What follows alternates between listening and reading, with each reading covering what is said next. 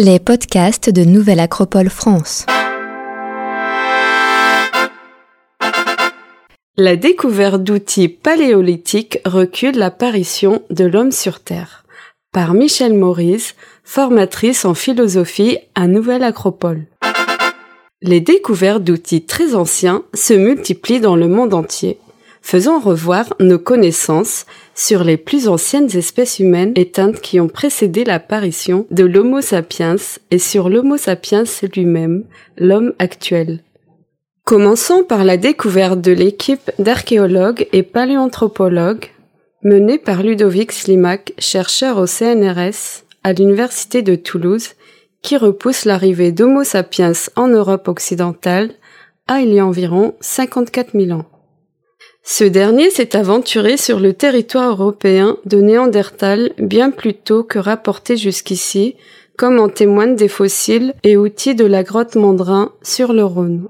Autre fait remarquable, cette découverte révèle son occupation de la grotte Mandrin en alternance avec Néandertal, là où d'ordinaire Sapiens remplaçait ce dernier pour de bon, sans qu'aucun indice ne trahisse une cohabitation entre ces deux espèces humaines. Citons maintenant les outils découverts en Pologne dans la grotte de Tunnel Wilki, où les fouilles successives menées en 1960 puis en 2016 et 2018 ont montré des couches successives de matériaux allant de l'Holocène, environ 11 700 ans, au Paléolithique moyen, moins 40 000 ans. Et enfin, entre 450 000 à 550 000 ans correspondant à la période de l'Homo heidelbergensis, ancêtre de notre parent, l'homme de Néandertal. Ces artefacts en silex constituent de très rares preuves de la présence des premiers hommes qui se sont aventurés au nord des Carpates, indiquent les chercheurs des universités de Varsovie et de Wrocław dans un article du Scientific Reports du 29 septembre 2022. La cuisson alimentaire déjà dans la préhistoire. Continuons par une anecdote intéressante. On pensait que la cuisson alimentaire était l'invention d'Homo sapiens, il y a à peu près 170 000 ans, mais voilà que des aliments mijotaient déjà 610 000 ans plus tôt. Sur les bords d'un lac israélien où vivait autrefois Homo erectus, des paléontologues du Muséum d'histoire naturelle de Tel Aviv ont décelé des restes de poissons, notamment de carpes. Or, parmi les trouvailles, énormément de dents et quasiment pas d'arêtes. La raison, elles auraient fondu. Contrairement aux dents, qui résistent à une chaleur intense, les arêtes se transforment en gélatine à quelques centaines de degrés, explique la paléontologue Erit Zohar, ce qui laisse penser que les poissons ont été passés au feu.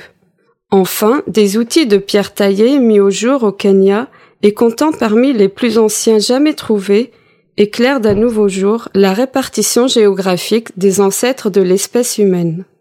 Il prouve également pour la première fois que les premiers hominidés consommaient en plus de la viande crue de gros mammifères des végétaux qu'ils broyaient avec ces mêmes pierres.